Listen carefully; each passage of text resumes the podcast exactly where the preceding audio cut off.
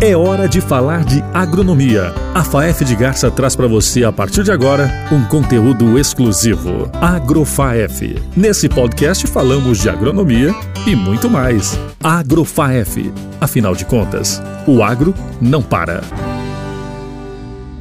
Olá pessoal, estamos começando mais um AgroFaef, o podcast da Faculdade FAEF de Garça, onde nós falamos de agronomia e muito mais. Ele já tomou água, já, já molhou as palavras. Professor... É eu de novo, eu de novo. Professor Rogério Zanardi, tudo bem? Opa, tudo bom, Ronaldo? Tô aqui então pela terceira vez falando com o pessoal, que legal, hein? É isso aí, especialista em irrigação, mas vamos falar hoje de um assunto que tem tudo a ver também, que é a influência do clima na agricultura e como influencia, né? Exatamente. Então, como é que o clima, vamos começar com essa primeira, vamos dar o pontapé inicial aqui na nossa conversa, uhum. como é que o clima, né? A gente vive num país tropical, às vezes você tem as quatro estações aí no mesmo dia. Exatamente. Né? Como é que pode influenciar na produção agrícola? Nossa, ó, o clima ele influencia em praticamente tudo, né? Até no nosso cotidiano, né, né Ronaldo? Então, por exemplo, ah, um dia que fez frio, a gente vai precisar tirar aquela, aquele agasalho do guarda-roupa. É, o dia que tá calor, a gente vai precisar ligar o ar-condicionado, se tiver disponibilidade, ligar o ventilador, que seja.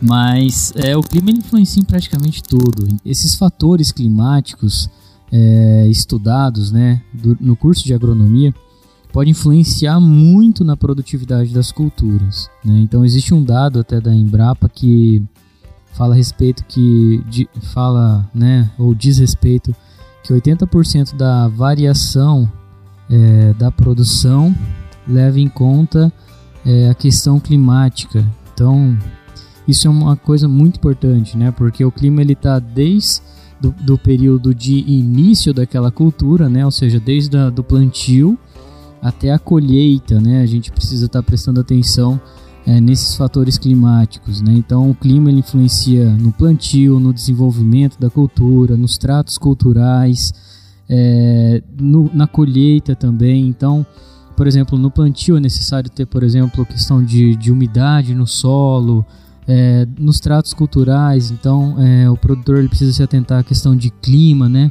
É, durante o desenvolvimento da cultura e também na parte de colheita também às vezes a, umidade ela não é tão interessante no período de colheita. É, o clima também não está relacionado somente à questão da cultura em si mas também na parte de produção animal.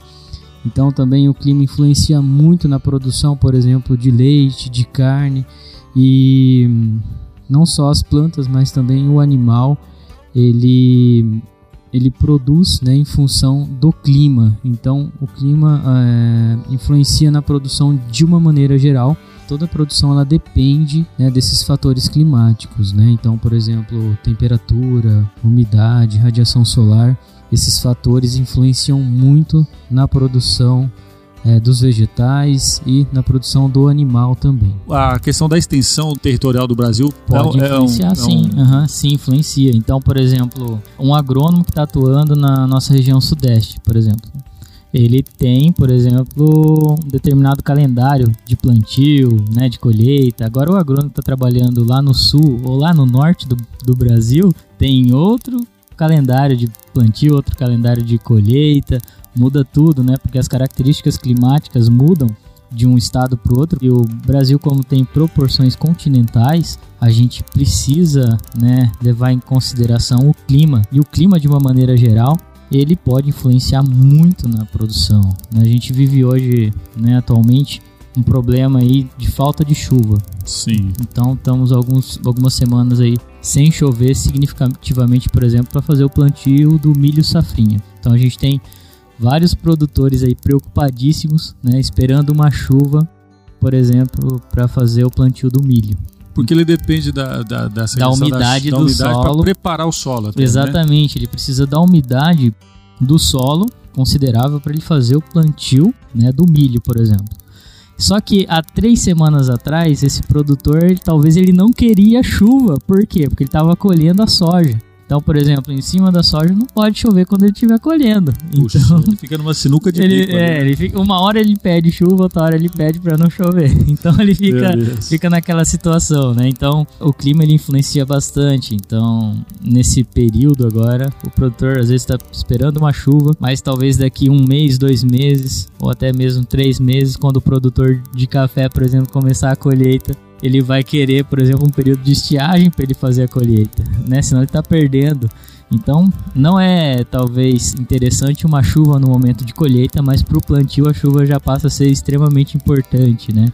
Antigamente você tinha definido época de chuva, época que não chovia tanto. Isso mudou hoje, Hum. devido a, a- O pessoal fala muito de aquecimento, Isso, se questão fala muito de camada de ozônio, né? assim, toda essa história. Isso, existe muita.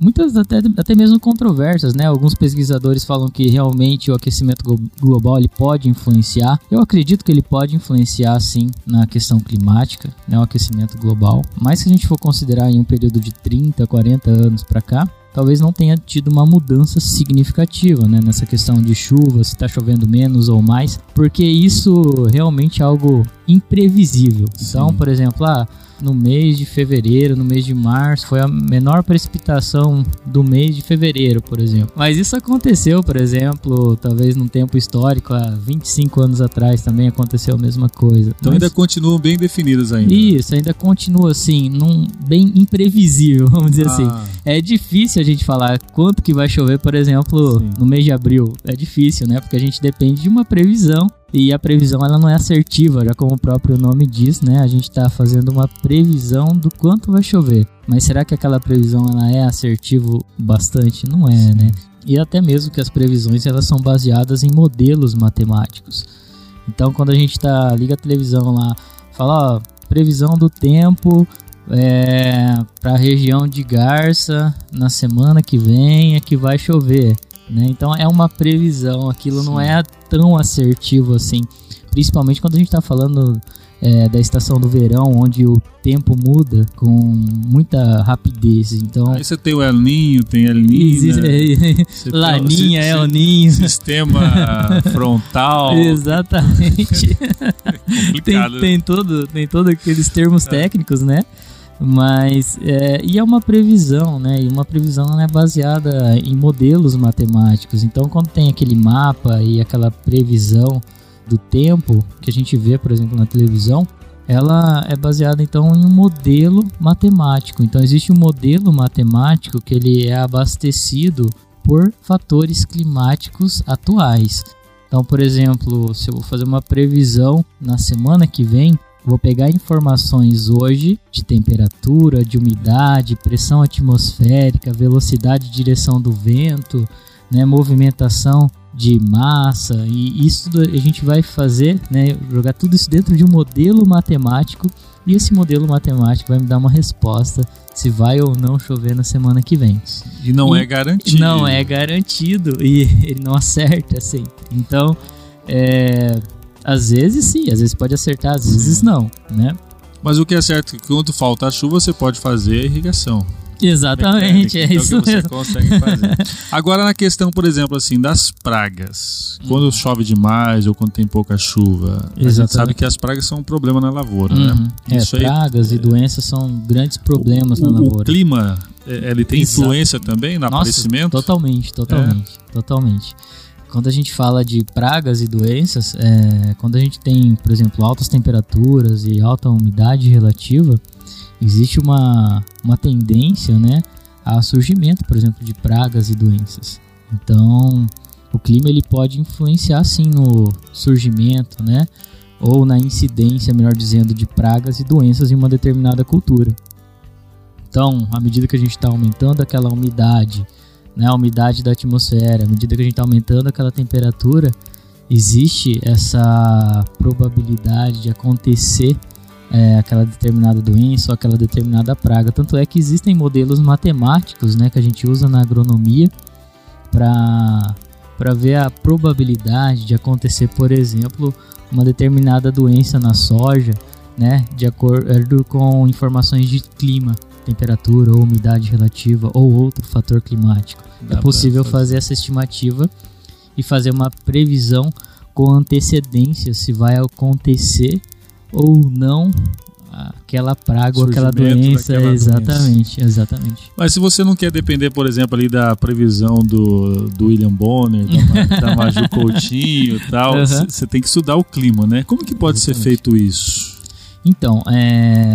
Você do... tem que só ver a TV lá, não, né? Não.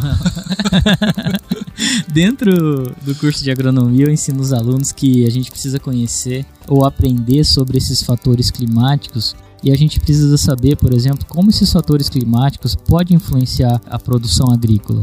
Então, alguns produtores, inclusive, né, possuem na propriedade ou têm acesso a informações de estações climatológicas. É, na faculdade, Ronaldo, nós temos uma estação climatológica automática aqui.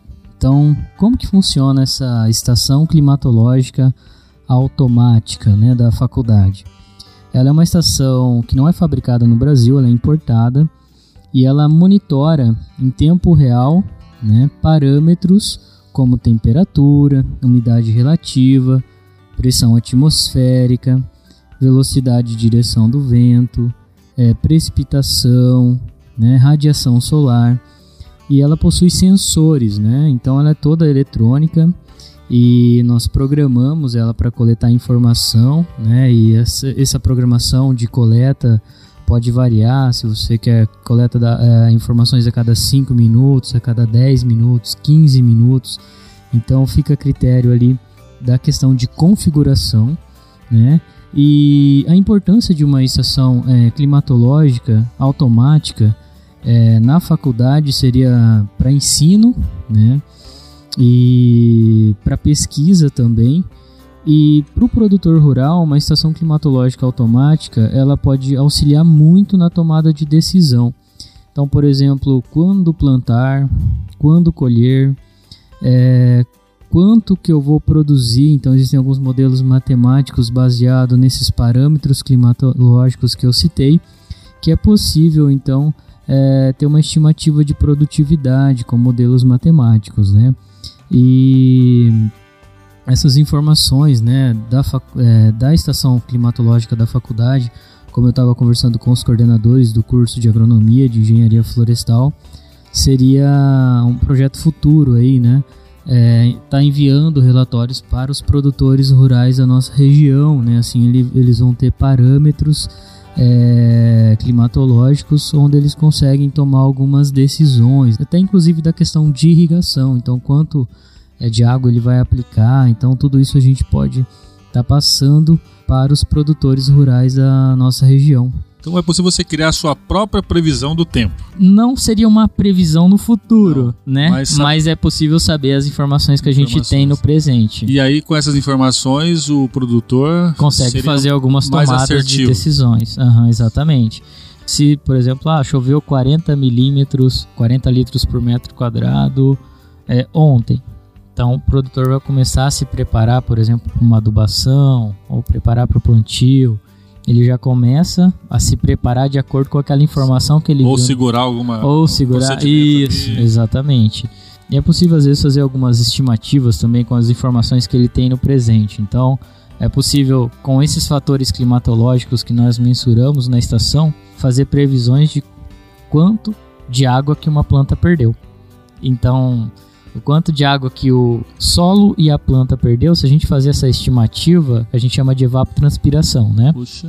Que é a quantidade de água que foi evapotranspirada, que aquela cultura perdeu e que o solo perdeu. A gente consegue repor isso, por exemplo, através da irrigação. E através dos dados da estação climatológica. Exatamente. Então, através dos dados da estação climatológica, a gente consegue falar para o produtor: hoje você precisa deixar sua bomba ligada durante meia hora para fazer a irrigação, por exemplo, no seu café ou na sua lavoura ou na sua horta. O produtor também pode montar uma estação dele. Exato. É um investimento que, dependendo do custo-benefício, né, a gente precisa também, claro, fazer uma avaliação. Às vezes vale a pena sim para o agricultor. Então, na nossa região, por exemplo, eu conheço uma fazenda mesmo que tem a sua própria estação. Ela tem a própria sim. estação, ela coleta esses dados e é possível a gente ter acesso a esses dados, né, dessa estação climatológica que está nessa fazenda. O produtor também está próximo ali pode se beneficiar disso. É legal, né, que você consegue até fazer previsões de safra. vai começar a safra do café agora. Se a gente tiver, por exemplo, informações, existem modelos matemáticos que fazem previsão do quanto que aquele agricultor vai colher de acordo com as informações que a gente teve do clima no ano passado. Interessante, porque na questão da. Quando a gente fala também da mudança do clima, chuvas e ventos intensos, uhum. isso acaba, de certa forma, é, prejudicando a mecanização agrícola, né? Exatamente. Você tem a perda do, do produto, é isso? Isso, exatamente. O que acontece então, aí? É, então, por exemplo, quando a gente fala de, de mecanização, né? Quando a gente vai trabalhar com alguma operação mecanizada, ou seja, pulverização, a gente vai fazer a pulverização de um defensivo agrícola na cultura do milho, por exemplo. A gente vai fazer a aplicação de um defensivo. O que, que o produtor precisa saber ali em tempo real? Quanto que está a umidade relativa, a temperatura e a velocidade do vento. Se ele pegar a bula daquele defensivo agrícola e ler a bula daquele defensivo, como ler a bula de um remédio, por exemplo, vai estar tá lá em algum tópico explicando que a umidade relativa precisa estar tá tantos por cento, A temperatura precisa estar tá tanto e a velocidade do vento precisa estar tanto para aplicar aquele produto. E se o produtor não se atentar, por exemplo, à questão de velocidade do vento, um desses fatores, se ele não se atentar, por exemplo, à questão de velocidade do vento, e a velocidade do vento está lá acima de 15 km por hora. O que, que acontece? Quando ele for aplicar aquele defensivo, grande parte daquele defensivo vai ser perdido para o ambiente, para a atmosfera. E quando aquela fração daquele ingrediente ativo, daquele defensivo que a gente não está aplicando na cultura, a gente chama de deriva. Aquele produto ele se perdeu, deixou de ser aplicado na cultura e passou a ser lançado para o ambiente. Ele se dissipa, vai para Ele se dissipa ou pode ir até mesmo para o vizinho. Imagina que ele está aplicando um defensivo, né? E está acontecendo um vento forte. Esse defensivo passa para a propriedade do vizinho que está trabalhando lá com uma horta, alguma coisa e acaba se intoxicando. Então, Vai dar briga isso aí. Pode dar briga, pode dar processo Além judicial. É, sérios, né? Exatamente, Porque... pode ter um processo judicial, né? Que, que vai acarretar em grandes problemas para aquele agricultor. Então, quando a gente fala da condição climática, a gente envolveu a condição climática na aplicação de um defensivo que pode envolver né, vários fatores e até contaminação ambiental. E então, a política da boa vizinhança ali. Né? Exatamente. Né? Se ele estiver passando, por exemplo, um herbicida, que é um, um defensivo aí que, que controla aí plantas invasoras, plantas daninhas, é, esse herbicida ele pode também ser facilmente passar de uma propriedade para outra e, por exemplo, causar um dano muito grande na lavoura do vizinho. Se a gente não se atentar principalmente a essa questão de velocidade do vento, umidade relativa, temperatura. Tem que conhecer o clima, então. Exatamente. Para todas as operações que a gente tem mecanizada, a gente citou o exemplo da pulverização, mas quando a gente fala de plantio também, a parte de semeadura, a professora Talita é uma professora da área de sementes, ela pode falar isso com muito mais propriedade, mas é necessário, por exemplo, ter uma umidade mínima para se fazer o plantio. Então, quando a gente tem uma determinada umidade, ocorreu a chuva, então é possível fazer o plantio. Se não ocorreu a chuva, aí eu tenho que parar aquela operação e isso pode causar grandes prejuízos. E também uma chuva, por exemplo, no momento inoportuno, vamos dizer assim, de colheita também ela pode causar grandes prejuízos. O conhecimento do clima ele é fundamental para essas operações mecanizadas, quando a gente fala de plantio, Sim. de colheita, de tratos culturais, né, quando a gente fala de pulverização. E o clima também ele é importante na, na ocorrência de pragas, na ocorrência de doenças, né? Então é preciso o agricultor ou o técnico ou o agrônomo conhecer bem essa questão do clima e saber como que cada fator climático, como temperatura, umidade, pressão atmosférica, pode influenciar no cultivo. Então é isso que, que os alunos aprendem na disciplina de climatologia por e exemplo. Aqui, e aqui no Brasil a gente tem um fenômeno que é interessante, se você pode comentar um pouquinho, que é o veranico. Uhum. Que é uma estiagem, mais calor, mais fonte de insolação, baixa umidade, isso tanto no, no, no, verão, né? Isso. Na estação chuvosa quanto no inverno, né? Exato. Então o veran... É um probleminha, né? Exatamente. Nossa, e o veranico ele pode atrapalhar muito. É um período de alguns dias aí, em torno de 20 dias, 30, podendo chegar até 40 dias durante um período chuvoso, por exemplo, durante o nosso verão,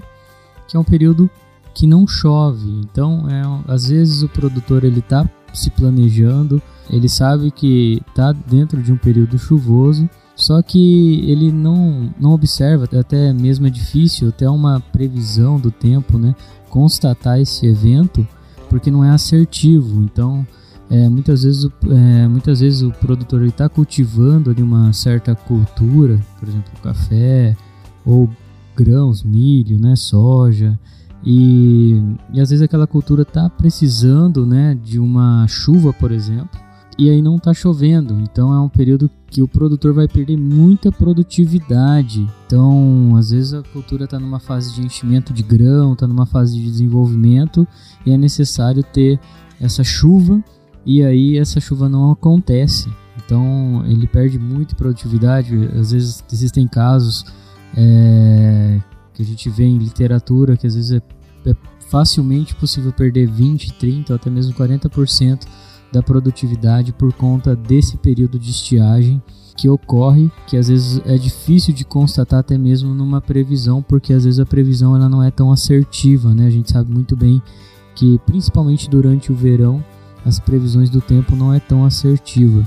Isso acontece e isso é muito comum, né? E o produtor ele precisa é, tá sempre atento a essa questão de clima, porque o clima ele influencia na produção e saber, né, é, se planejar para um possível período sem chuva, por exemplo, através da irrigação, ou ter um, né, algum sistema para evitar esse tipo de problema, porque às vezes ele planeja tudo da forma correta, como por exemplo adubação, plantio, né, faz tudo certo. Aí depois, por conta de um evento, que é a falta de chuva, ele pode perder em produtividade. Isso acaba sendo um grande problema. E afeta também a produção animal, né? Então, quando a gente fala não só da, da parte vegetal, mas o agrônomo também é responsável pela produção animal.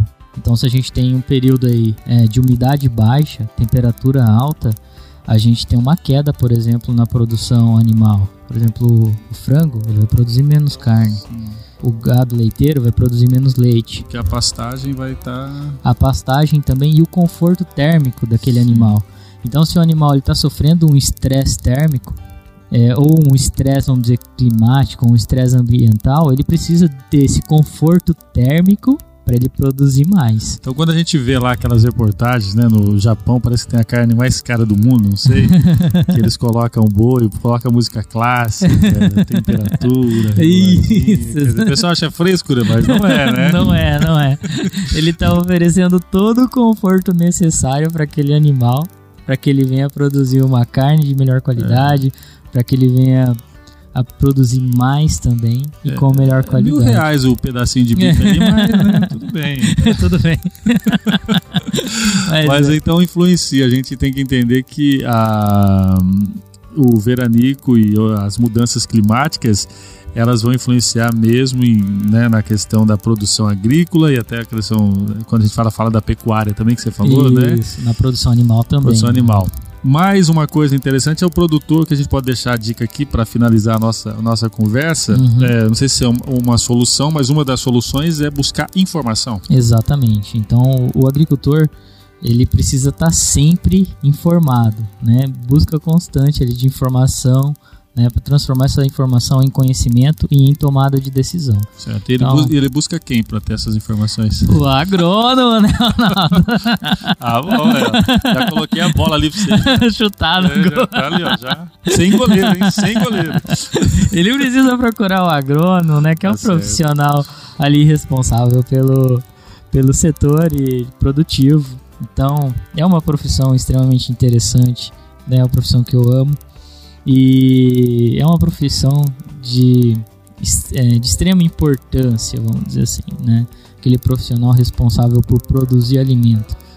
Então é uma profissão extremamente gratificante. O agricultor ele precisa sim estar é, tá sempre em contato né, com um profissional especializado aqui naquele setor. Ele precisa sim de informações para tomada de decisão, e toda essa tomada de decisão ela é muito importante para o gerenciamento daquele sistema produtivo que aquele agricultor tem. E o interessante, Rogério, precisa entender que não importa o tamanho da área, se ele é um grande produtor, Exatamente. Né? Mas se ele é um pequeno produtor, ele precisa. Ele precisa ter até mais cuidado, mais cuidado, assim. profissionalizar Uhum. a sua produção. né? Exatamente. Ver aquilo lá, é, é, assim, a gente já falou várias vezes, batendo nessa tecla, mas como uma empresa que Exato. pode dar lucro, Uhum. pode não dar lucro. E pode não dar lucro, Porque ele- o, o gasto que ele vai ter, mesmo que ele compre um fertilizante em menor quantidade, mas ele vai pagar o mesmo preço, né? Ou até mais. Até mais. É. Vai pagar mais, né? Porque Uhum.